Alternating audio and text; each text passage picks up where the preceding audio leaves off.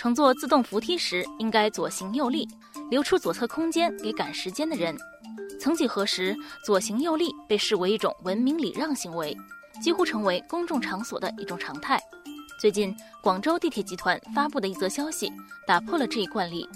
广州地铁表示，出于安全考虑，不再提倡左行右立。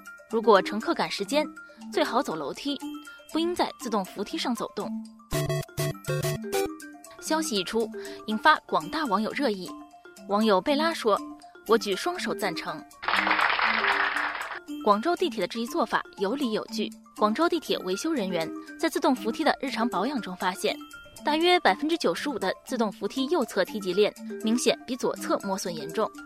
这样的磨损会导致自动扶梯出现轻微倾斜，并最终影响使用寿命。出现这种情况，就是因为人们长期奉行左行右立，导致扶梯右侧受力远远大于左侧。Oh no！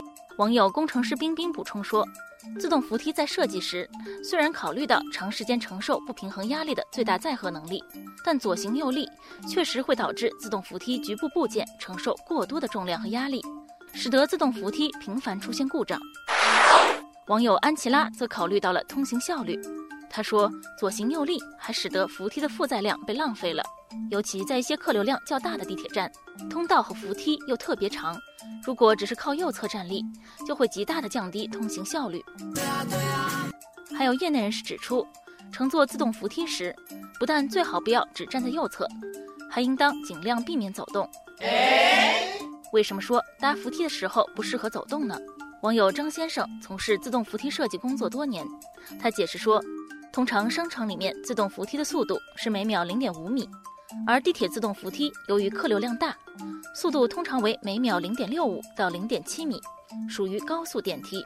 如果有人匆忙上下，一旦摔倒或发生紧急情况，很容易带倒一大片，特别是拖着行李赶时间的乘客，更容易造成危险。还有网友盘点发现，乘坐自动扶梯左行右立。作为一种曾经备受推崇的文明行为，已经被国内外多个城市叫停。网友雨思说：“北京地铁已多年不宣传左行右立，目前倡导的是站稳扶好。此外，上海、南京等城市也已不再提倡左行右立。而在国外，2006年，加拿大多伦多交通运输委员会就撤除了左行右立的宣传标语。日本和韩国地铁也不再提倡这一行为。在这里，我们也提醒大家。”从安全出行的角度出发，乘坐自动扶梯时，最好握紧扶手站稳，注意脚下安全。